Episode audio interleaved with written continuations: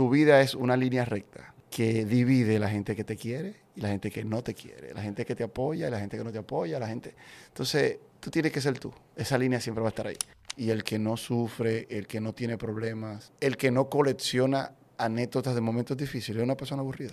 Y yo decía, wow, no, no quieren mi marca, no la quieren. O sea, la gente que maneja el negocio de la bicicleta en dominicana no quiere mi marca. Si alguna vez no te has sentido apoyado por personas que tú sentías que, que, que, te iban a apoyar, de personas de quienes tú esperabas apoyo y respaldo, debes escuchar este episodio.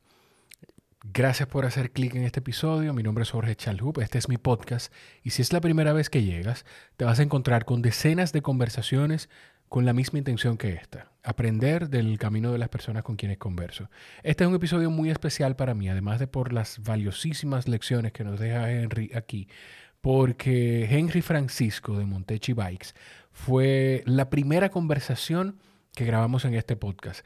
En aquel momento cuando empezó el podcast se llamaba el Coffee Break, el Coffee Break Podcast y Henry fue el primer episodio que publicamos, la primera conversación que publicamos. Eh, hablamos de eso que les dije empezando. Eh, hay una parte de la conversación donde eh, es bien emotiva porque la verdad que Henry hace algo que ama y haciendo algo que ama, pensaba que iba a recibir respaldo de personas a quien quiere y aprecia de verdad aquí en República Dominicana, donde en principio de una forma u otra eh, se le negó el crecimiento a Montechi Bikes y Henry tuvo que mirar a otros países. Se expandió en otros países, la marca creció tanto que a la larga pues esa resistencia que se le hizo en inicio sirvió para que ahora estuviera en proceso de abrir otra tienda más en República Dominicana. Hablamos de muchísimas cosas, incluso de, sus de su viaje a África y la verdad que siempre, siempre, siempre es bueno hablar con Henry Francisco de Montechi Bikes. Recuerden seguirnos en cualquier red social como arroba Jorge Chalhub y compartir el episodio si lo disfrutas. A Henry lo pueden seguir en Montechi, se escribe con CC, Montechi raya abajo, underscore o guion bajo Montechi-Bikes. Nada, disfruten este episodio. A mí me encantó hablar con Henry Francisco de Montechi Bikes. Yo no sé si era. Ya estamos grabando. sí, yo no sé si. Así normal, sin presentar. Sí, hombre, tú sabes, yo hago mi presentación después de Señoras y señores, aquí estamos hasta la presentación. Ahí se van 15 minutos de producción presentando al tipo. Y yo he tratado de perfeccionarlo y de hacerlo cada vez como más corto, porque la gente realmente no quiere oír la introducción, la gente lo que quiere es entrar a la conversación. Pero yo no sé si, si ella no ha peleado porque así me tiene aquí en la casa. Lo que yo sé que ella no, o sea, no pone objeción, no pelea. Todo tipo tranquilo, yo no creo que sea eso. Yo creo que ella tiene un espíritu de solidaridad y te apoya. sí, sí, sí, Yo, yo creo lo mismo. ¿Cómo tú estás? Yo estoy bien, un poco cansado. Hoy me fui con unos muchachos para casi para Juan Dolio en la bicicleta. Sí. La pasé bien. El Caribe me da mucha energía. Qué bueno, qué bueno. Eh, yo estoy, de verdad, yo estoy contento. Esto no va a salir, ya cuando salga el episodio, ya la tienda va a tener un par de semanas abierta. Pero yo de verdad estoy muy, muy, muy contento porque Cunchole, tú fuiste el primer episodio que yo grabé del podcast. Cuando el podcast era el primer episodio del podcast. Dice 002, pero eh, yo por ser por, idiota. sí, porque yo puse el 1 como lo que, yo, lo que yo grabé fue como una introducción de un par de minutos. Sí. Eh, diciéndole a la gente lo que iba a encontrar. Pero el tuyo realmente, el primer episodio, la primera conversación que yo hice en el podcast fue contigo. Y fue informal, yo estaba trabajando por teléfono. Había una un, soundtrack ahí atrás de mí, la gente preguntándome por sí, piezas. de la bicicleta. Y, hay mucha gente que me ha escrito por el podcast y me dice, ¿y tú estabas trabajando mientras daba la entrevista? Y yo, sí, porque yo no puedo dejar de trabajar. Sí, sí, sí. Y, concho, le me hace sentir muy bien porque yo no quiero, o sea, me imagino que quizá en aquel momento hablamos yo no me imaginé que iba. O sea, yo, yo cuando lo empecé el podcast no pensaba pararlo. Pero yo no me imaginé que. Yo no me imaginé grabando. Este va a ser el episodio 120 y tanto. Este, el 120. Sí, o sea, Uh, y constantemente, viejo. Y yo no me imagino lo que te habrá pasado a ti por la cabeza, como que, nada, déjame grabar esto con este muchacho, porque No, imagínate. no, yo, yo, estoy, yo, yo estoy abierto siempre a cualquier tipo de inquietud que tenga la gente hacia mí. Hay veces que el que te va a entrevistar se idealiza, que va a entrevistar a alguien muy formal. y muy- Sí. y, yo, y yo trato y soy muy espontáneo. Yo trato, o no trato, yo sé cómo soy, yo no puedo ser de otra Sí. manera. Y es que tengo una teoría. Tu vida es una línea recta que divide la gente que te quiere y la gente que no te quiere, la Sí. gente que te apoya y la gente que no te apoya, la gente... Entonces, tú tienes que ser tú. Esa línea siempre va a estar ahí. Sí, sí. Entonces, sí. sé tú y, y tú verdaderamente vas a saber quién es que te quiere. Y quién es que- pero si tú pretendes ser alguien que tú no eres y te vendes formal, Tú no vas a saber nunca quién Sí. realmente está alrededor tuyo que te quiere como tú eres o no. Los muchachos que me fui a montar hoy ellos se quedaron como muy halagados. Que tú vienes a montar. Digo, muchachos, por favor, no. ¿Qué es esto? Al contrario, yo me siento súper bien que ustedes me esperaron para yo montar con ustedes. O sea, no, que mi trabajo no me hace mejor que nadie.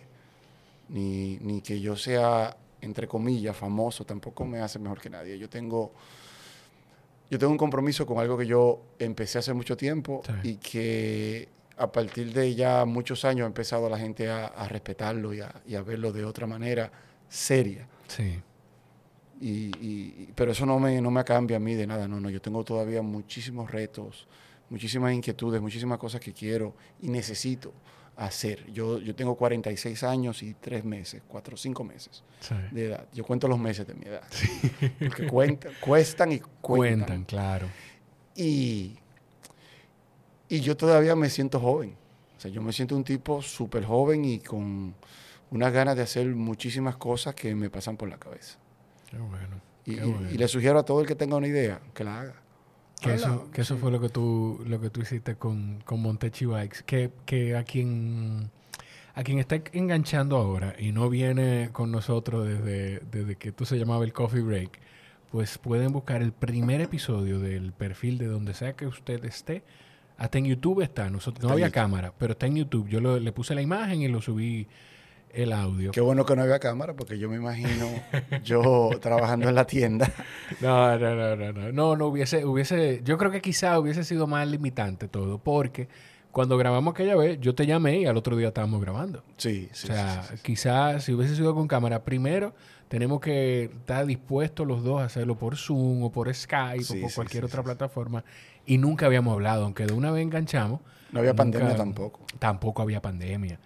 Entonces, sí, pero, pero quien está escuchando puede, o viendo en YouTube puede buscar el, el video y el audio y ponerse al corriente de la historia de Henry, que quizá toquemos un par de cosas aquí, pero en profundidad hablamos de dónde viene, en lo que se convierte. Y, eh, hay una frase que tú dices ahí, que es una de las cosas que a mí me, has- me han acompañado en todo este proceso y yo creo que en mi vida. La volví a escuchar reciente, eh, porque de hecho hace, se hace como dos meses o un mes y pico que estamos grabando, que se cumplió aniversario del podcast, de ese episodio. Es que cuando tú te sientas perdido, yo lo voy a buscar y lo voy a incluir en este episodio. Tienes que Cuando tú volver te sientas primero, perdido, tienes que volver a a... lo que tú amas. Ah, exactamente. Sí, uno, uno se desvía, uno se, se desenfoca de lo Sí. que uno quiere. Y uno no puede querer tantas cosas. Hay cosas que desde chiquito tú las amas y tú las dejas. Sí. Y eso, eso yo no me lo inventé, eso yo lo aprendí, que es diferente. O sea, eh, yo estaba perdido. Yo decía, Dios mío, ¿cómo yo me voy a encontrar? ¿Para dónde yo voy? Tú estabas trabajando para una compañía, una Yo empresa. trabajé para todas las compañías Sí, del mundo. era- lo que yo recuerdo era algo así, ¿no? Yo hacía de todo. Hay gente que a veces me pregunta de todo. Hoy uno de los muchachos andaba con un pito Ah, para alertar a los carros. Sí. Y yo le digo, ¿tú sabes cómo se llama ese pito? Y me dice, no, eso se llama un Fox 40. Eso es un pito profesional de arbitraje. De básquet. Y, y no, y de, y de fútbol. Ok, y de-. ¿Y cómo tú sabes eso? Yo le dije, porque yo trabajé y fui árbitro de baloncesto cuando era muy joven.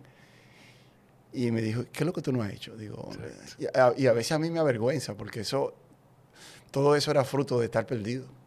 Ya yo no estoy perdido. Ya yo sé para dónde voy, yo sé lo que yo quiero hacer, yo sé lo que...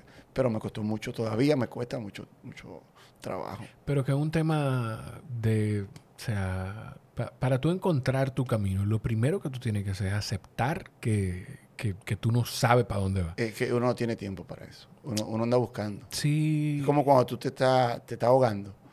Tú no estás pensando en agarrarte de una piedra. Sí. Tú lo que quieres es respirar. Sí.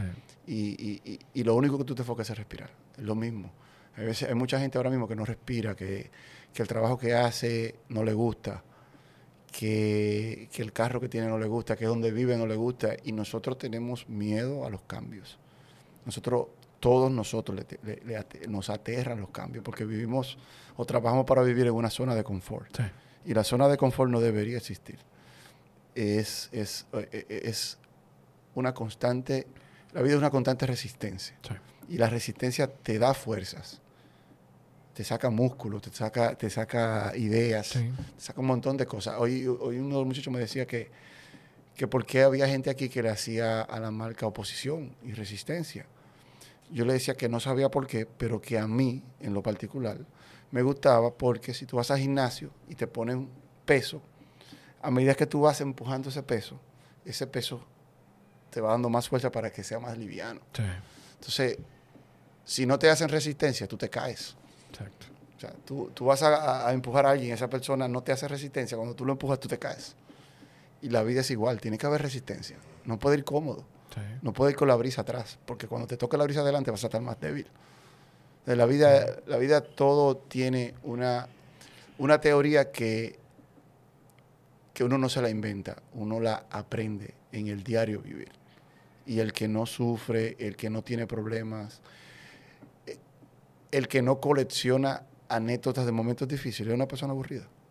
Y, y no tiene no tiene enseñanzas que compartir. No, o sea, y, y no. un reto para mí puede que para otra persona que ya lo ha pasado 60 veces no sea un reto. O sea, no, no, no quiere decir que los retos míos o los retos tuyos tengan que ser iguales. Pero fíjate si la resistencia es importante, que de una forma u otra, si tú te pones a pensarlo, es lo que nos mantiene literalmente con los pies sobre la tierra. La gravedad es La resistencia. resistencia, sí. O sea, e- e- e- es eso. Pero lo que, donde yo iba con, con lo de estar perdido, es que tú dices que te encontraste, pero, o sea, no todo el mundo, de hecho, yo siento que mucha gente todavía en sus 30 no se ha encontrado. no, no. O sea, la gente tiene que vivir muchas cosas para No, encontrar. y cada década tú tienes un grado de inmadurez y tienes una crisis. O sea, eh, la crisis tuya de los 15 a los 20 fue- fue diferente de la de los 20 a los 29. Sí. Y después que tú llegas a los 29, que cumples 30, te crees viejo, te crees que sabes, te crees que eres una persona realizada. Y de los 30 a los 40 hay unas crisis muy interesantes que, que son las que te llevan a ti a poder lidiar con entonces las otras crisis que son las de Lo los que 40. viene. La de lo- cuando tú yo tengo 46, cuando hablo con una persona de 55, me dice, tú eres un niño. Yo soy un niño, yo tengo 46 años. Yo, no, tú eres un niño. Y cuando yo hablo con un niño que tiene 27 años, tú eres un muchacho. Sí. O sea, el- la vida siempre te va poniendo resistencia. Y la inmadurez es una resistencia. La vicisitud de las crisis.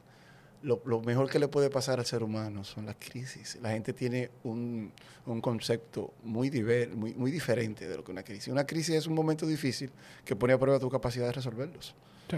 Es una crisis, eh, se fue la luz, bueno, vamos a buscar qué, con qué resolvemos lo de la crisis.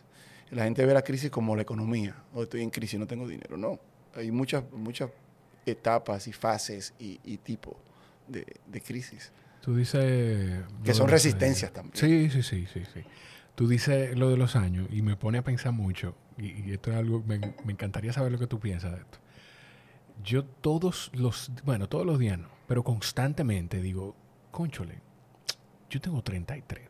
33 años. Sí, o sea, fíjate, que- por eso te lo digo. 33 añitos. Pero yo no dejo de pensar en que es un error, porque, y trato de ser consciente con- de eso. Yo pienso muchas veces, o, o en muchas ocasiones pienso más en lo que me falta por vivir que en lo que estoy viviendo. sí. O sea, que a veces uno se pone a pensar más en, yo tendré tiempo de hacer esto, tendré la oportunidad de hablar con esta persona, de, Sí, de- de independizarme, de trabajar de esta forma. Y, y yo mismo lo, lo he dicho aquí, que es un error muchas veces pensar más en el futuro que en lo que tú estás ejecutando, pero es inevitable y me pone en perspectiva, o sea, me, me, me aterriza un poquito escucharte decir, yo tengo 46 años, o sea, yo soy un muchacho, yo me Soy falta muchacho, muchísimas cosas por vivir. Y digo, o sea, pa- para yo que llegar a la edad que tiene Henry ahora mismo, me faltan 13 años. Sí. Tú sabes la cantidad de cosas que se hacen en 13 años. Yo tengo un amigo que hace cine aquí, se llama Ángel Muñiz. Pero por supuesto. Que Ángel cumplió hace tres días 61. Él, de hecho, perdóname, él hizo, yo lo recuerdo, además de por, por sus películas, porque él, eh, yo creo que para sus 40, corrió 40 kilómetros. en 40 el Mirador. kilómetros, sí, sí, sí. Sí, Entonces, Ángel, tú hablas con Ángel es un muchacho todavía. O sea, la, la edad lo que es una, un cúmulo de años. Tú, tú, tú tienes una actitud que te cambia la edad. Hay gente que con 33 es muy madura, hay gente que con 50 es muy inmadura. Sí. Y todo depende de la calidad de vida que tú le has dado a esos meses, a esos años, a esas horas. Hay gente que le tiene miedo a vivir, hay gente que tiene miedo a, a caminar a pie. Sí. Y entonces un día estás en una, eh, en una reunión de amigos y están hablando de ¿a ti te han asaltado? No. Hay gente que nunca lo ha votado una novia. Hay gente- entonces hay gente que no lo ha dejado un avión sin dinero en Costa Rica con el pasaporte perdido. Y, o sea, hay gente que, que le tiene miedo a eso. Y eso es lo que te da vida. Sí. A mí me, tú dices lo de los aviones, a mí me encanta. Yo digo que quizás en los mismos años que yo digo, yo tengo la energía de hacerlo. Yo, si puedo irme a un vuelo, de, por ejemplo, mi familia vive en Houston. Regularmente, por la aerolínea que, que se hace el viaje, eh, por Delta, que viaja por Atlanta y Atlanta a Sí, Houston.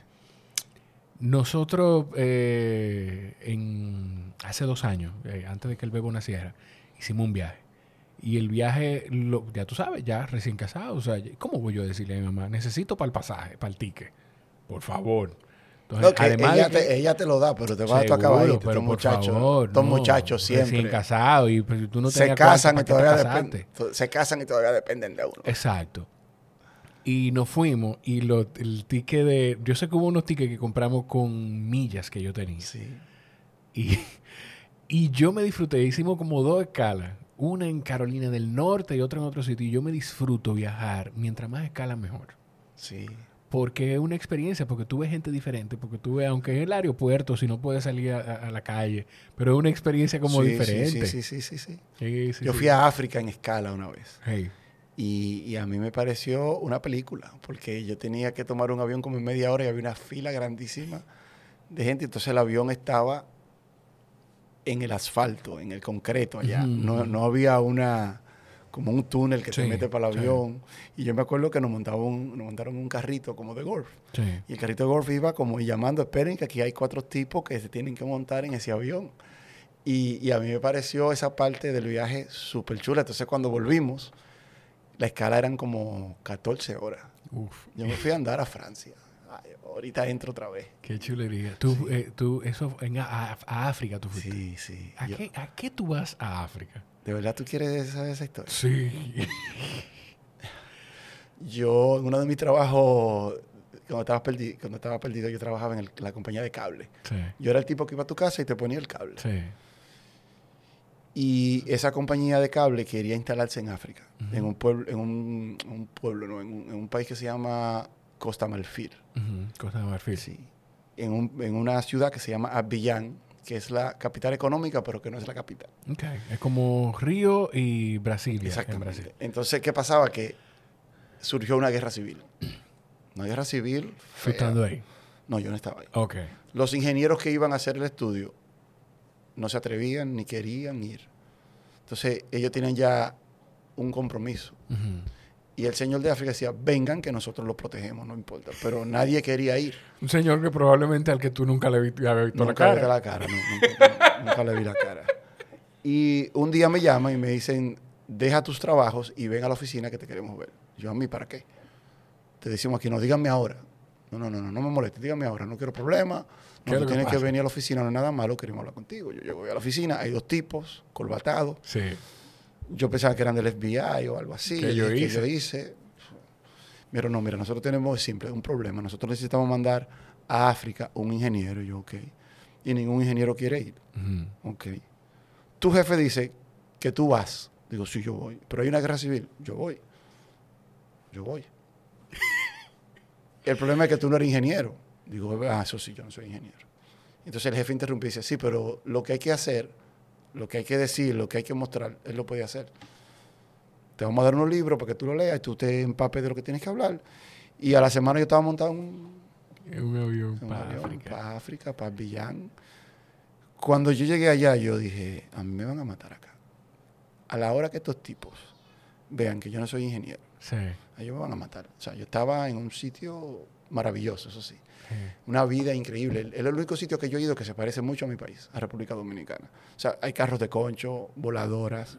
Ellos son locos con el ñame, el plátano, la piña, el aguacate. ¿Tú no has ido a Perú? No, no he ido a Perú. Y, y me, bueno, yo tenía un traductor y un chofer. Y yo le, decía al chofer, yo le decía al chofer, yo manejo, tú te sientas atrás. A mí no me van a secuestrar aquí, tú te estás volviendo loco. Yo manejo. Y yo manejaba todos los días. ¿Qué? Sí, sí, no, yo la pasé súper chulo. Y con el señor que, que nos llevó, yo hice una relación muy linda. Él murió hace unos años y a mí me dolió como ese señor. Él, cuando yo me iba, me dijo, quédate. Concha. Porque él me decía ingeniero y yo le decía, no me digas ingeniero, dime Henry. Me decía, cuando vayan a matar, yo le voy a decir. Yo, no, yo le dije, si ustedes no me digan ingeniero, yo soy Henry. Y el señor un día me dice, ingeniero, yo tengo un problema. La casa era, era inmensa, era de mármol. Era, era un culto al dinero. O sea, e- él era huérfano y su casa tenía, la luz que entraba a la casa era, el sol daba en la piscina siempre y el resplandor, el, el- el reflejo de la piscina era que iluminaba la casa. No, una cosa hermosa. Tenía un cocinero en la cocina Sí. 24 Tipo horas. película. No, no una película, tipo una, tenía una colección de Rolex y de Gibsons. Entonces tenía un cine en su casa. Tenía un cine como de 20 sillas, 20 muebles de cine, un cine. Y él me dice que el cine no se le ve bien, que si yo se lo puedo arreglar, que me yo, venga, vamos, vamos para allá. Vamos a un, apoyarlo. un cine, no, era... Estaba desenfocado. El, el- El proyector. el proyector, yo se lo Ay. enfoqué. Y él le dice, déjame darle y le da un, a un DVD de un grupo que se llama The Four Apache Band Ok. que es de- del difunto, murió el otro día, de Jerry González y su hermano Andy. Y yo me, me impresiono, le digo, ¿te, ¿te gusta Four Apache Band? Me dice, sí, yo le dije, yo he conocido a Andy, he conocido a Andy, yo lo he visto en muchísimos sitios, tocan en un lugar. ¿Te gusta la música? Me encanta la música. Y me dijo, yo soy uno de los mejores guitarristas de aquí. ¿Qué? Una colección de Gibson, me prestó una. Y él se encariñó mucho conmigo, me llevaba a todos lados. me- Qué cool. y, y salíamos, a- a- ellos estaban, ellos habían sido, el país había sido ocupado por la ONU, lo mismo que tenían el Menustache de Haití, Ujú. tenía otro nombre en, en Costa Marfil. Y me recuerdo que nosotros conocíamos los cabarets y los prostíbulos, donde había una guagua de la ONU. Decía, hay un prostíbulo, ¿cómo tú sabes? Ah, ok. Ah, porque hay una guagua de la de UNA. la ONU. Esos tipos, esos tipos lo que iban era a vacilar para allá. Pero el país de que estaba en un estado de sitio, sí, a las 6 de la tarde no había nadie en la calle. Nosotros andábamos con un permiso y a mí me sacaban del carro y me, me chequeaban el pasaporte y llamaban a la, a, la, a la embajada. Se me perdió el dinero. no, yo, pero la pasé súper bien. ¿Qué me impresionó mucho? Lo que Sí. más me impresionó es la discoteca. Ellos me, me dicen, hoy vamos para una discoteca. Hacía mucho calor, el, el calor ahí es in- increíble. Sí. Y cuando llegamos a la discoteca que entramos, eh, tienen puesto a Cuco Baloy ¿Qué? con el hombre misterioso. Y yo me sabroché. Ya, ingeniero. con quién que voy a bailar. De- de- ya yo rompí el hielo ahí porque dice, ingeniero, ¿usted baila? Me dice, no se equivoque conmigo, yo soy de allí, Sí. yo soy negro. Sí. Y, y después de eso pusieron a, a, a Cheche. Tum, tum, tum, yo- a eso me, me- me emocionó muchísimo y conocían a, a, a Joseito Mateo y a Luis Calaf. y yo, uf. Y el día que yo me regresaba, tenían un estadio a la Orquesta Aragón. A mí eso me sorprendió muchísimo la vida de ese, de ese lugar. Qué bien. Entonces, eh, a mí lo que, me, lo que me gusta de todo esto es que hay que, para vivir esas experiencias, hay que estar dispuestos A morir. a- no, de- además de eso, además de eso, hay que estar dispuesto a vivirlas. Porque hay, habrá gente que va, llega al sitio a trabajar y listo. Y no tiene que, yo no tengo que cruzar palabra con nadie, yo trabajo, hago mi trabajo y me voy. Eso, habrá gente que, que lo hace de esa Que eso, forma. cuando tú vas a un sitio a trabajar, tú no viajas. Tú vas de un hotel a, a un edificio, al hotel, a un aeropuerto. Yo cada vez que voy a un sitio trato de que la gente me lleve al barrio más famoso o más malo de él. Sí. Yo fui una vez al Táchira, a San Cristóbal del Táchira, en Venezuela. Y yo tenía un, un amigo, él era mi guardaespaldas, pero yo no lo veo así, era mi amigo, el toro. Y yo le dije, Toro, yo quiero que usted me lleve a su barrio. Está loco usted. Digo, lléveme, yo quiero ir. Y me llevó a un barrio que se llama Tario. ahí. A mí me, a mí me fascinó el colorido del barrio. increíble. Es como un, un barrio, un sector, sí. Sí. Y ahí yo hice muchísimos amigos. Y cuando yo le digo a la gente, yo he ido a Tariba, me dicen, chucho, te he ido a Tariba. Digo, sí, yo he ido a Tariba. Y ahora cuando vuelva, tengo amigos que viven en Caracas, algo así, que me lleve a Taré, que es un barrio grandísimo. Pararé, Tararé, algo así. A- Yo creo Atarey, yo creo. Que, Sí, creo que, que eh, dicen que es el barrio más grande de Latinoamérica. Y él me dice, ¿tú estás seguro? Y yo quiero ir, yo quiero ver eso. Cónchale, eso me imagino que viajar así, Henry, te ayuda a... Yo trato de pensar en que, en, en más que pensar como en separaciones de fronteras y de mares, yo pienso, yo veo el mundo de alguna forma como una aldea global, como, Sí, como sí, una sí, gran aldea. Y eso de poner paredes, muros, el, mu- el Eso, mundo... eh, no nadie va a poder con, con el movimiento del mundo.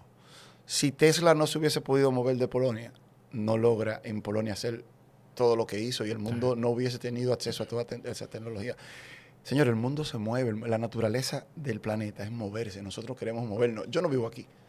Yo, no vivo aquí. yo soy de aquí, ojo, a mí me preguntan... ¿De dónde pero- tú eres? Tú no eres no, americano, yo no eres soy dominicano. O sea, yo soy americano, yo soy latinoamericano. Sí. Pero yo me tuve que mover a otro sitio. Y quizás el progreso de este país se debe o está condicionado a que muchos de nosotros nos tuvimos que mover a otro sitio. No, pero quizá, quizá no, o sea, con certeza. pero de pero hecho, como no puedo probarlo ahora no, mismo. no, pero, o sea, hay un, ah, un número que lo prueba es que no sé qué, cuál es, qué porcentaje de los ingresos del país son de remesas. Sí. O sea, de gente que en su mayoría está en Estados Unidos y Europa, aunque hay en otros países, pero en Estados Unidos y España quizás, y manda dinero aquí. o sea, que hay una cantidad de familias enorme Sí, sí, sí. que se mantiene de recursos que mandan otras personas. Que No, viven- y, aparte de eso, hay, hay un Te recurso. escucho, voy a resetear aquí. hay un recurso humano que se debe a eso también. Mira, el otro día murió Hugo Cabrera y yo le decía a la gente que Hugo Cabrera era, era inmigrante, que vivía en Ámsterdam y la, 100 y la 94, 96, Sí. algo así,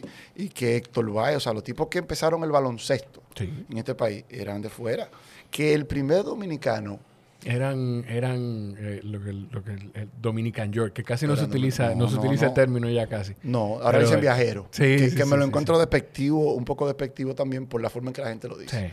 Yo no me identifico mucho con eso de viajero. Yo, yo cuando vengo aquí, yo vengo con mi, mi ropa. Esta es mi ropa. O sea, no es una ropa que yo compré para venir a impresionar a nadie. Le digo a la gente, cuando usted vaya a su país, vaya auténtico, vaya como usted. No trate de, de vender un modelo o una imagen que usted no es. Entonces, le decía a la gente que el primer dominicano que firmaron en Grandes Ligas, no lo firmaron acá, ni vivía acá.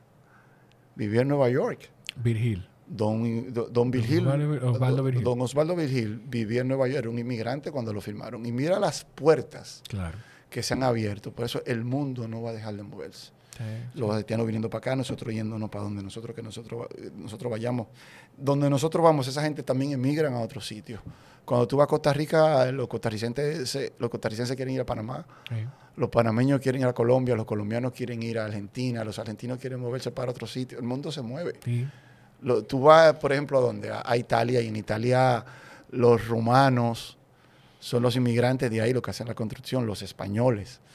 Entonces tú vas a España, en España están los, los africanos que migran. Cuando tú vas a África, en- hay una, hay una inter, intermigración entre ellos.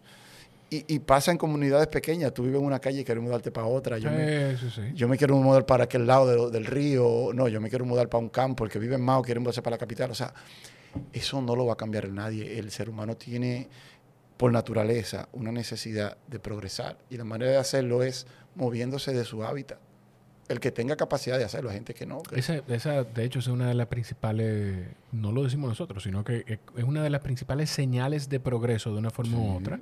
sí. Eh, Aquí, aquí se sorprende la gente cuando alguien hace dinero y se queda en el barrio. Es una sorpresa. ¿Y tú vives en el mismo sitio? Ojalá, Sí. ojalá. Sí, sí, sí, yo vivo en el mismo sitio. Ay, ¿por qué no te mudas? O sea, eso es Sí. una señal de una sorpresa Sí, para mucha gente. Pero no es malo. Yo creo que si tú progresas y te quedas en tu barrio. No, tú- no es tú- malo. No es malo. Hay gente que cree. A mí, yo vivo en el Alto Manhattan. O sea, yo vivo en un barrio de tigres. O sea, literalmente. De tigres de todas partes de, de República Dominicana.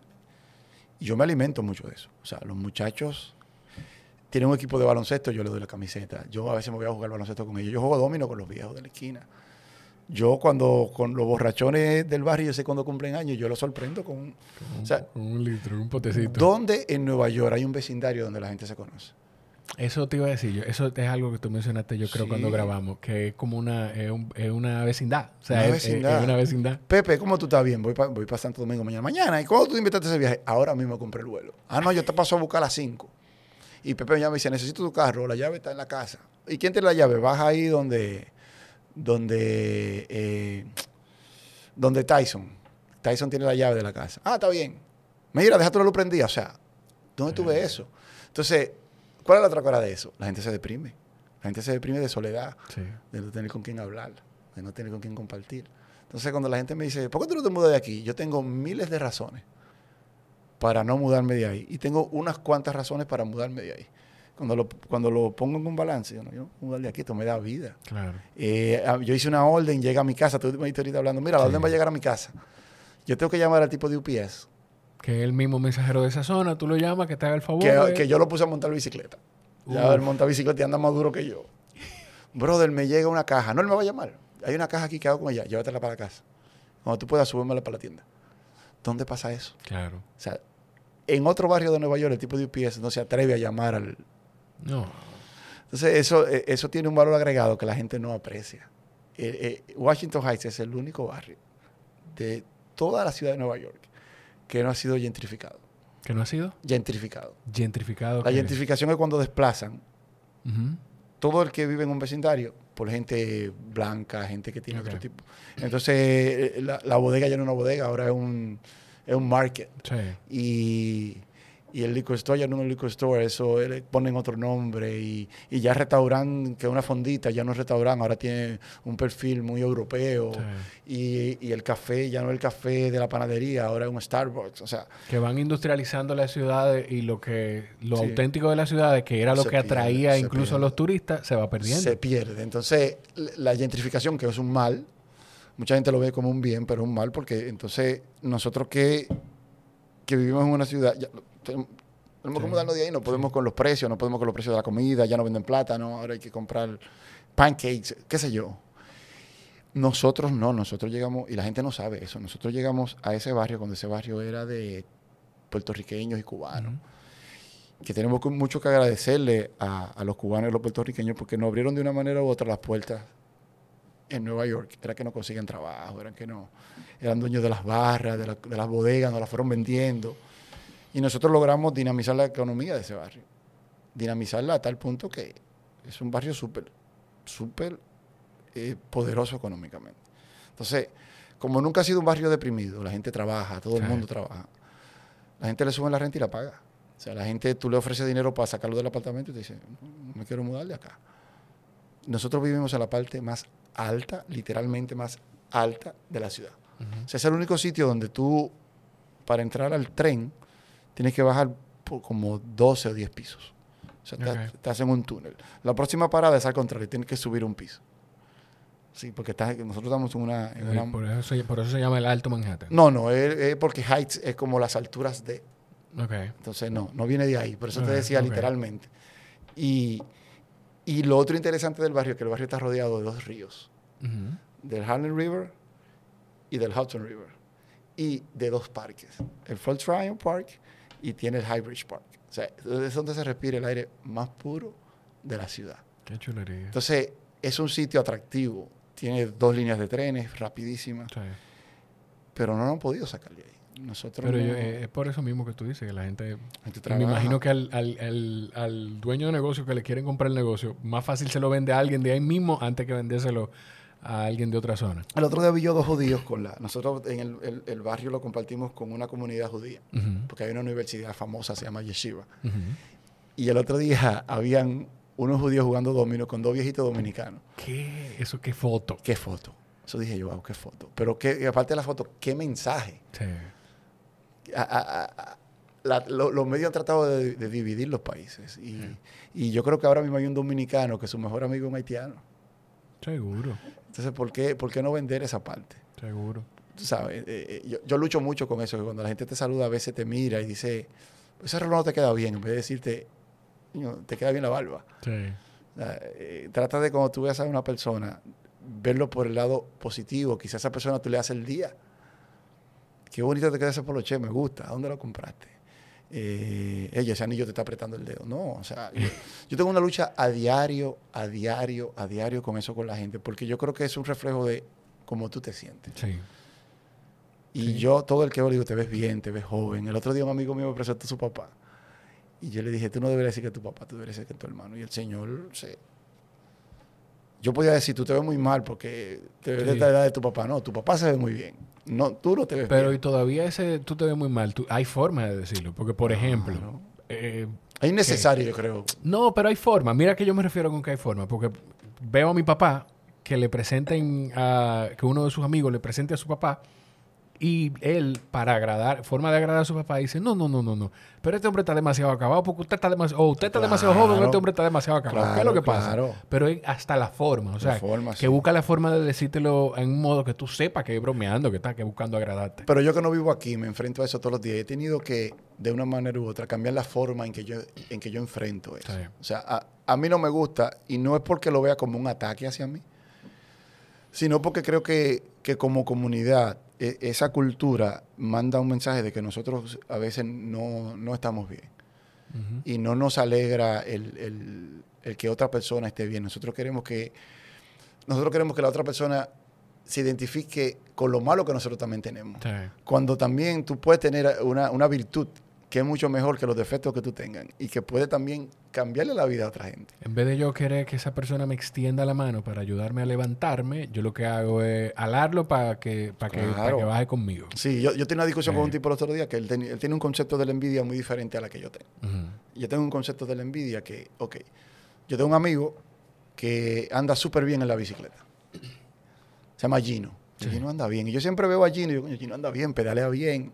Quiero pedalear como Gino. Quiero ser rápido como Gino.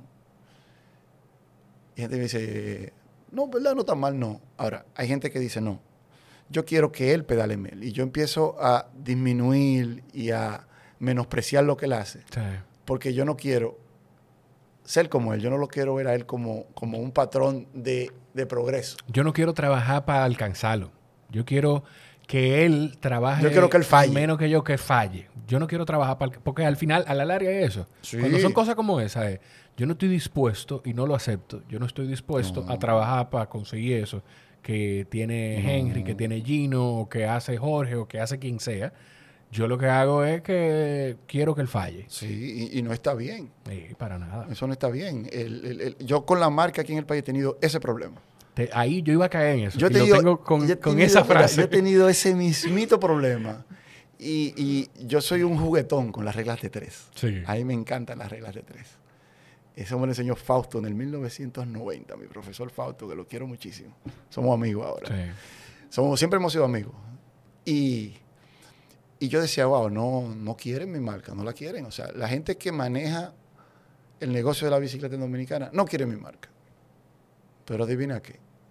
Si ellos no quieren mi marca y la marca crece, quiere decir que todo es un éxito. Claro.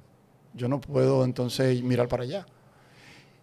Y, y era porque hay gente que decía, yo nunca he hecho una marca. O sea, yo estoy hablando por un tercero. Sí. Porque eso no sirve, mira. Entonces, en vez de decir, wow, me equivoqué, el tipo asumen de que "Oh, eso no sirve, eso se parece a eso, es una imitación, eso es chino, eso es malo, eso no tiene. Y con el tiempo, todos esos no, no, no se han ido eliminando. No, mira, te equivocaste, eso es certificado. Mira, te equivocaste, yo tengo una, yo, bueno, mira, te equivocaste. Que al final hay más gente que tú no conoces que la gente que tú conoces. Claro. Y el mundo es para, eh, eh, es para tú explorar mercados y explorar gente. Y explo- ¿Qué te pasó? O sea, que precisamente eso Me te pasó pasa- con la marca. me pasa Estábamos hablando días. de resistencia empezando. Y aquí tú has tenido esa resistencia, lo estás mucho, describiendo mucho, sí, ahora. sí, mucho. Y lo que hiciste fue, bueno, pues no puedo crecer para allá. Bueno, pues crezco en Estados Unidos, crezco en Panamá, Claro. crezco en Colombia, crezco en... ayúdame. No, en, en Trinidad y Tobago nosotros somos... Mira, yo tengo amigos, amigos míos, Sí. que nunca me han comprado, amigos míos, que montan bicicleta, que nunca me han comprado un guante. Y yo tengo desconocidos que me llaman por teléfono y me dicen, yo quiero comprar tal cosa, pero no sé manejar el internet. Te voy a mandar mi tarjeta. Y esta es mi dirección. Entonces, como siempre, uno, uno empieza a, a elaborar sistemas de supervivencia. Claro. Yo lo que tengo que alejarme de todo lo que está cerca, porque lo que está cerca no me ayuda. Y yo me tengo que acercar a todo lo que está lejos. Y yo a todo el mundo que empiece un proyecto le digo, cuando tú empieces un proyecto, sí, trata de contar con tus amigos, pero mira para allá. Que no sea una condición que tus amigos te ayuden. Claro. Que el Que- éxito de que- tu que- negocio no dependa de que tus amigos que te cuando apoyen. tú eres exitoso, que, que- que ha pasado con amigos míos, y no es que yo soy exitoso, yo no me considero exitoso, yo no, yo no he llegado donde yo quiero llegar. Yo, yo sí te considero exitoso. pero yo no, yo no. Yo Todo no bien, qué bueno. No qué bueno porque eso quiere decir que tú vas a seguir empujando. No, no, empujando, yo no quiero, no, no, yo no quiero. Pero yo te considero exitoso. Yo no, yo no. Yo todavía no he llegado a.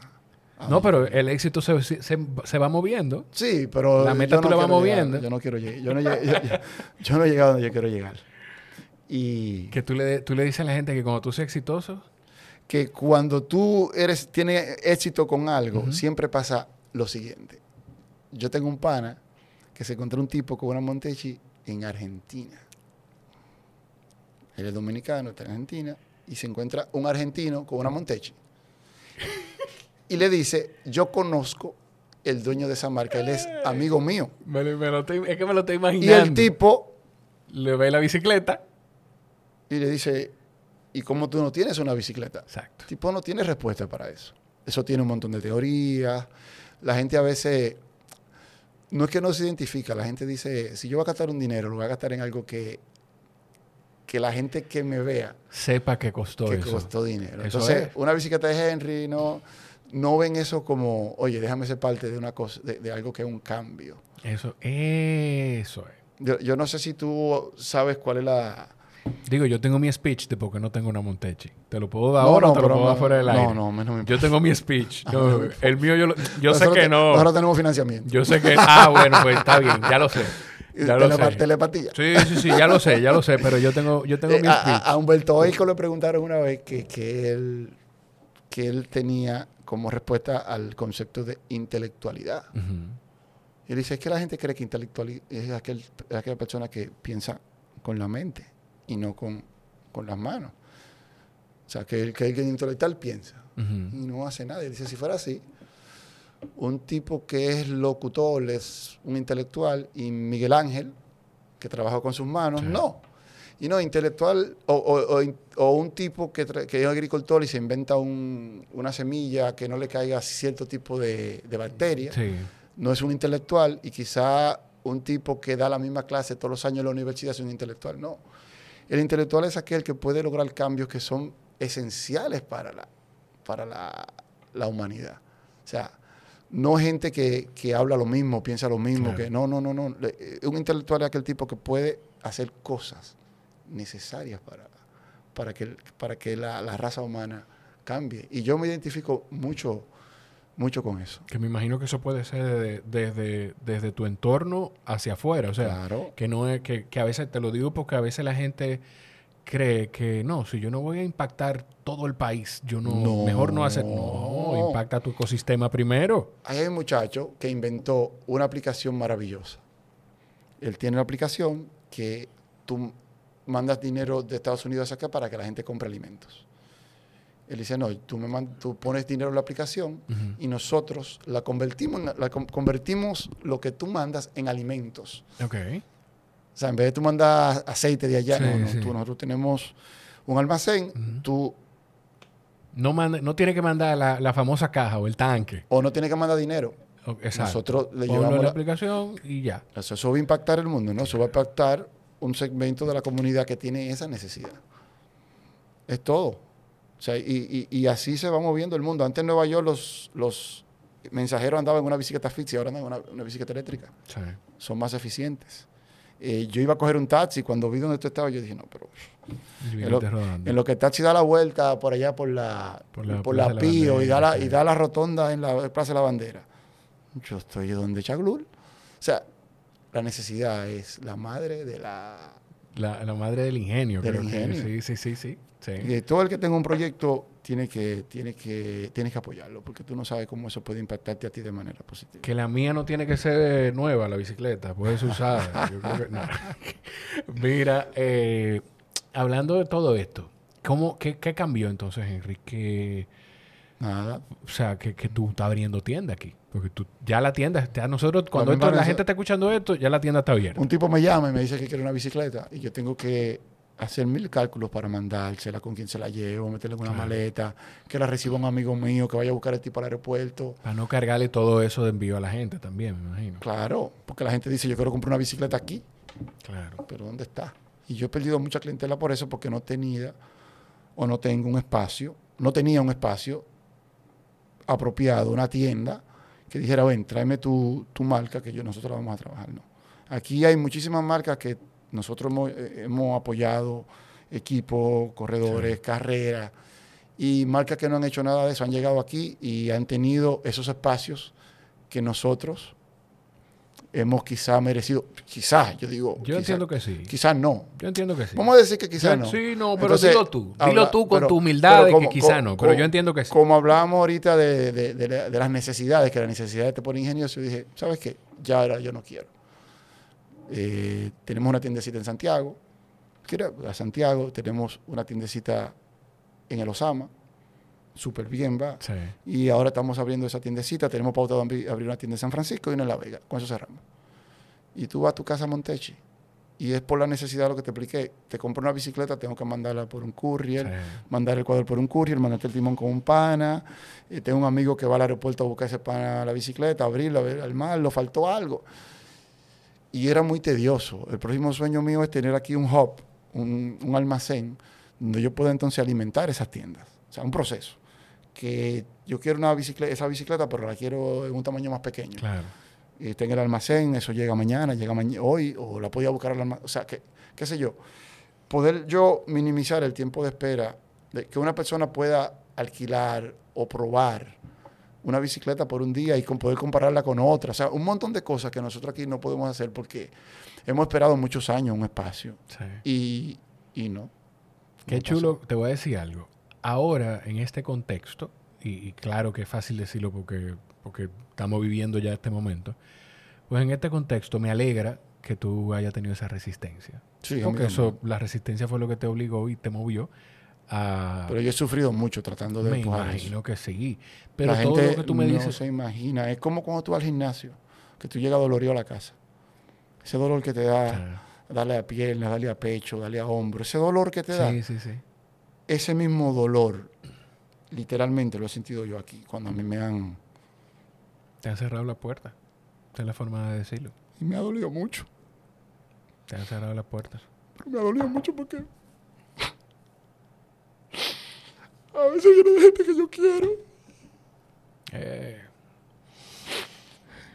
yo te entiendo tanto porque tú estás haciendo lo que tú amas.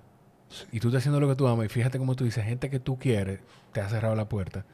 Y, y tú, tú, esa combinación de hacer lo que tú amas y de gente que tú quieres no te permita llegar a tu tierra, a tu país, eh, eh, es complicado. Yo, yo vine a la Vuelta a Independencia última y primera vez que me dan un, un gafete.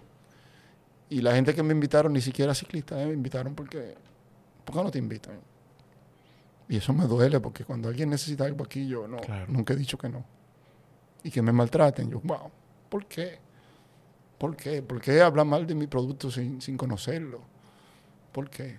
Ayer un, un tipo me dijo, no me molestó, me dio más pena por él, pero me dijo, tú lo que eres un alma bicicleta. No me molesté porque lo dijo con él. En serio, lo dijo con él. Alma bicicleta. Tú lo que eres un alma bicicleta. Yo dije, sí. Pero no entendió mi sí, porque él lo Sí. dijo mal. Él dijo lo que, lo que de verdad tú eres. Que tú tienes una bicicleta en el alma. Y, Él dijo lo que de verdad tú eres. sí. Por eso no le, no, le, no le respondí. Yo dije, sí. Pero no voy a entender eso. Porque él no sabe ni siquiera lo que dijo. Y, y enfrentarse a eso cada vez que vengo aquí es un miedo de que yo piso el aeropuerto. Yo te entiendo. Como también me alegro cuando voy por la carretera y veo una camisa Montechi. Eso me, eso entonces es lo contrario. Eso es, es un analgésico. E- eso es un analgésico. mí. Yo una gente con una media. Hoy cuando iba por la carretera vi un señor y cuando me vio se puso contento y me dijo yo todo lo que uso Montechi. Y eso ya es un... Y mi amigo que yo andaba hoy andaba en otra bicicleta y no le interesa tener una bicicleta mía. Y eso, eso yo lo respeto. Claro. Eso yo lo respeto. Yo lo que no respeto es cuando la gente quiere justificar eso hablando mal de mi producto. Sí, porque no es, no es que todo el que te conoce tiene que tener No, una bicicleta no, Montechi. No, no, no, no. Pero no me diga que tú no la usas porque es mala, ni porque, Porque ni no porque no, tiene el nivel de las otras. O sea, porque no es, eso no es verdad. O, de- o inventarte que, el- que la certificación UCI es falsa. Coño. No, me- eso no lo han, eh, han dicho. Hay gente Sí, que sí, eso capaz de sí, sí. Yo he tenido que mandar la certificación y la página de la UCI para que esa persona le muestre, mira, es- de verdad, quien te dijo eso es mentira. Qué. Sí, sí, sí, sí. Sí, pero lo mismo, eso es, eso duele un rato. Sí. Luego te pones fuerte. Y tú, no, no caso eso. No caso eso. Y te voy a decir algo. Y yo lo he ido viviendo, que aunque mi contenido no es masivo, pero cada vez va creciendo un poquito y, y a medida que va creciendo, pues uno se va exponiendo a, a más gente. Y te va a pasar. Tú vas a ir creciendo y te vas exponiendo a más personas y te expone a, a- Oh, a- sí, a sí, sí. vainas como esa. Oh, no. Porque yo no sé cómo decirle a eso que no es una, una vaina, una locura. O sea, ¿cómo tú te crees que una persona que tiene una bicicleta, que ha sido campeo- campeona de, la vuelta más importante de, de las Américas, de, de Latinoamérica, que es la de Panamá, o una de ellas, de la clásica, la Varias clásica veces. de Panamá? O sea, cuño, ¿qué más tú necesitas? ¿Qué más necesitas? No, y la Vuelta de? Independencia, y ha ido a, ha corrido en carrera Pro Tour. Si tú no puedes montar a un ser humano en un producto y exponerle la vida. Claro. O sea, yo, yo no me atrevería a eso. Además, ¿por qué? ¿Por qué? ¿Por, por qué no puedo yo hacer eso? ¿Qué tengo yo de incapaz que pueda hacer algo que hace otra gente de otro país? ¿Qué tengo yo de incapaz? ¿Por qué tú, cuando tú me subestimas a mí, te estás subestimando tú mismo? Mira, cuando yo viví en Italia, los italianos, que son un sinónimo de ropa... Porque tú viviste en Italia. Sí, yo viví un año y pico en Italia. y, Ay, conchole. y Italia es sinónimo de, de- de calidad, Claro. de la ropa. Los italianos son locos con los Converse. ¿Cómo? Un Converse, sí, sí. O sea, el italiano, Uno de los tenis más incómodos que existen. loco con los Converse. Cuando tú vengas a traerme unos Converse, unos Converse. Y entonces, sí, coño, pero ¿por qué nosotros tenemos que identificarnos con cosas que no conocemos? Y las que conocemos, no nos identificamos. Eh, el otro día José Laludo dijo eh, la bachata, pero yo no digo bachata, y lo dijo como, como con una acentuación como denigrando la bachata. Sí. Y a mí me molestó, yo dije, pero tú oyes a Pink Floyd y no puedes oír bachata. No, y oye, y él, y él, y José, me extraña eso, porque él mismo, él oye, él dice que consume incluso la música urbana de aquí, o sea, que él trata como de consumir de todo. Sí, Me- pero la música urbana de aquí, eso no es de aquí. Bueno. Tiene un, quizá tiene, tenga un Sí. lenguaje sí, sí, dominicano. tiene- pero el origen no es autóctono de No, no, no, eso impermeó la cultura dominicana de una manera tal que nos va a tomar años nosotros reincentar, reincentarle a esas generaciones lo que verdaderamente nosotros somos musicalmente. Nosotros somos mucho más ricos que eso. No es que eso esté mal, eso es un- una expresión, Una expresión. eh, propiamente urbana, pero el origen de eso no, no es nuestro. O sea, yo no estoy de acuerdo con que nosotros enterremos nuestra propia cultura para asumir otra que nosotros no entendemos. Nosotros no, más, nosotros no sabemos ni siquiera por decir algo que, que el tú, tú, tú, tú era quizá el, el sonido para ejecutar a alguien. Nosotros no sabemos eso y asumimos eso sin conocerlo. Sí. Yo estoy en desacuerdo con eso, totalmente. Cónchale. Coño, Henry, qué, qué- viejo. Se Fíjate que el- te lo dije. Se acabó el café, muy malo el café. Estaba malo. Ay, sí. A mí te, se No, me- era que no tenía azúcar. sí. Ah, ok. Eh, yo cuando lo pido así sin azúcar le digo. A mí "No, me encanta el café. Lo que El café es que se yo estoy lleno de dulzura. El café se bebe sin azúcar. Por favor, eso dicen, lo que saben de café dicen El eso. café se bebe sin azúcar. Diría mi papá si está escuchando, usted se lo bebe como usted quiera. Igual que aquí, porque aquí le ponen cachú al sushi. Cachú y un montón de, de- No, y un montón de, de- de- no, pero lo primero es que el sushi aquí es cocinado, el pescado. Sí. Ah, No, y le- lo- yo pedí uno los otros días y le metieron un, chimichurri. no, porque depende de donde tú te lo comiste. me- Ok. No, lo mandaron, pero fue un chimi, yo me comí un chimichurri en forma de sushi. En forma de sushi. No, pero entonces, entonces- Con salsa rosada. Con salsa rosada, sí. Que nosotros, el- para que la gente entienda, el que esté escuchando que no es de aquí, salsa rosada es salsa de tomate y y mayonesa. mayonesa. ahí. Ah, ya, Ya. ya. Usted la mezcla y eso es salsa rosada. Sí. Ay, ay, ay. Henry, eh, ¿dónde la gente puede tener más información de Montechi y, ¿Y dónde va a estar la tienda que va a abrir? en más fácil es el Instagram. El Instagram es una, una herramienta increíble. Yo la subestimaba antes y alguien un día me, me, me hizo desaprender eso. Sí. Y, y de que le he sacado mucho provecho y me comunico mucho por ahí. El Instagram Montechi, rayita abajo, no sé cómo se dice rayita abajo. Eh, underscore, rayita abajo. O rayita abajo, bajo, underscore, Monte- rayita abajo. Montechi, pero de que pongan Montechi te sale ahí. Sale. Montechi. Nosotros tenemos una página que se llama montechi.com. Es un desorden la página. La página es un desorden porque se mueve tan rápido el producto que a veces nosotros estamos subiendo un producto y cuando vamos a hacer el inventario, jefe, se acabó. ¿Cómo que se acabó? Y nosotros todavía no hemos podido establecer un, un pronóstico de lo que vendemos Claro. porque como la marca está creciendo, los volúmenes cambian de mes en mes. o un- hay un color que se vende más que otro. Todavía no, antes sí, pero ya no podemos establecer qué, qué se vende, qué no se vende. Nosotros hicimos una, una, una bicicleta amarilla. A mí no me gustaba para nada. Y se vendió. Pero yo tenía un compromiso con un cliente y tuve que hacer 30 para cumplir con una persona. Yo dije, bueno, hermano, la que más se vende. Wow. A mí no me gusta. Pero cuando está armada, que tú la ves, no hay una bicicleta más hermosa. No, hay bicicleta más hermosa. Entonces, tú puedes ir a. Hay una página que se llama ProMTV acá. Te pueden visitar NT eh, Bytes o pueden visitar nuestra tienda en Santiago también, Montechi Santiago. Una tienda pequeñita, Sí. una tienda humilde, no tiene ningún tipo de lujo ni nada de eso. Pero si usted va ahí, Humberto lo va a tratar súper bien. Perfecto, Henry. De verdad, gracias. Yo no sé si eso. Sí, sigue corriendo el video allí. De verdad, Se gracias. acabó la cinta, Aquí sí, tú. sí. No, lo que pasa es que el, capitalismo hizo que eso nada más corra 30 minutos. Cada pues- 30 minutos hay que resetearla. Te explico, te explico ahora. Ah, por por eso fue que te paraste ahorita. Sí, sí, sí. Mira, de verdad, gracias. Aquí tú siempre vas a tener un espacio. Donde Gracias, sea, donde sea que yo esté y la puerta que yo te pueda abrir, siempre te la voy a abrir. Tienes que conseguirme mi documental con, el, con tu abuelo. Sí, voy a hablar con El él. abuelo de ese señor tiene el mejor documental de merengue. Mira, ahí se... Ahí se para la... la- la- Oye, la- tiene, ese documental es... Eso gana cualquier festival. espera, déjame prender la... la- Yo hablo mucho. Ay, no, pero viejo, no importa. Y yo no, no te digo, podemos... Si nosotros pudiéramos durar dos horas aquí hablando tú y yo. El, el- el mejor documental que yo he visto de, la, de música dominicana y uno de los mejores documentales que he visto de cualquier música, de cualquier país, incluyendo Buenavista Social Club, lo hizo tu abuelo. Y ese documental la gente no ha tenido acceso a eso. Yo tengo más de 10 años. Yo vi ese documental hace 15 años atrás. Y desde ese día yo siempre he querido tenerlo en mi casa para mostrárselo a la gente y no lo he encontrado. Y eso lo produjo The Lancer, Uchilora. Lancer. Y hay un libro del documental, pero sí, que, de, de hecho el documental está basado en el libro. Se El- llama, el, libro se llama antes de que se Antes de que se vaya. antes de que se vaya. Yo Antes tengo vaya. años, yo he molestado gente. Y cuando te conocí con el apellido, te hablé de eso y tú me dijiste, ese es mi abuelo. Lo vamos a conseguir eso. Yo no sé, te- va- yo- si mi abuelo tiene el documental, yo te lo voy a conseguir.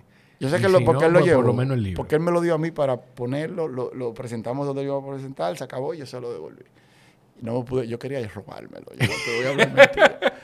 y, y ojalá que la gente pueda ver ese documental. Si a mí me toca tenerlo en la mano, yo voy a tratar de compartírselo a todo el que yo pueda, porque es un documento histórico de nuestra música, a propósito de lo que hablábamos hace Te rato. lo, te- te- yo voy a hacerte la gestión. Mira, de verdad, de nuevo, gracias por, por hacer lo que tú haces, gracias por eh, resistir la resistencia y donde sea, viejo, o sea, donde sea que yo esté, donde sea que yo pueda empujar a Montechi, a ti, y, y la labor que yo pueda hacer para que la marca siga creciendo y gente como tú tenga la bondad de venir a regalarme su tiempo, pues eso va a pasar siempre. Para mí, para mí un gusto y de verdad que te agradezco que siempre desde que, desde que nos conocimos por teléfono, tú has tenido conmigo una, una identificación, pero también una, una actitud muy solidaria. Eso no, eso no existe mucho hoy en día. Un honor, un honor inmenso a ustedes. Gracias también por estar aquí. Si escucharon hasta aquí, quiere decir que disfrutaron el episodio o quizá los desesperamos tanto que no, no pudieron despegarse. sea cual sea la razón, te pido por favor que lo compartas. Y mi recomendación de hoy es una que la- desde que llegó a mi vida pues ha aportado muchísimo es que si te interesa empezar en los deportes de resistencia, como el ciclismo, el running o el triatlón, te recomiendo que vayas a la esquina del sofá.com. Ahí Raúl Santalla y Ah, todo su Raúl equipo. Raúl es una estrella. Una de las mejores cosas que me ha pasado en la vida es conocer No, no, a Raúl. Raúl porque es lo una que yo he aprendido con él lo he aplicado en mi vida personal. No. Raúl es una estrella, un tipo muy formado, muy serio. Sí. Yo, todo el mundo que hace triatlón, siempre digo, tú no, no estás con la esquina del sofá. Raúl es el mejor en eso. Gracias, yo lo voy a valorar muchísimo. Señores, gracias por estar aquí. Nos escuchamos en la próxima. Bye bye.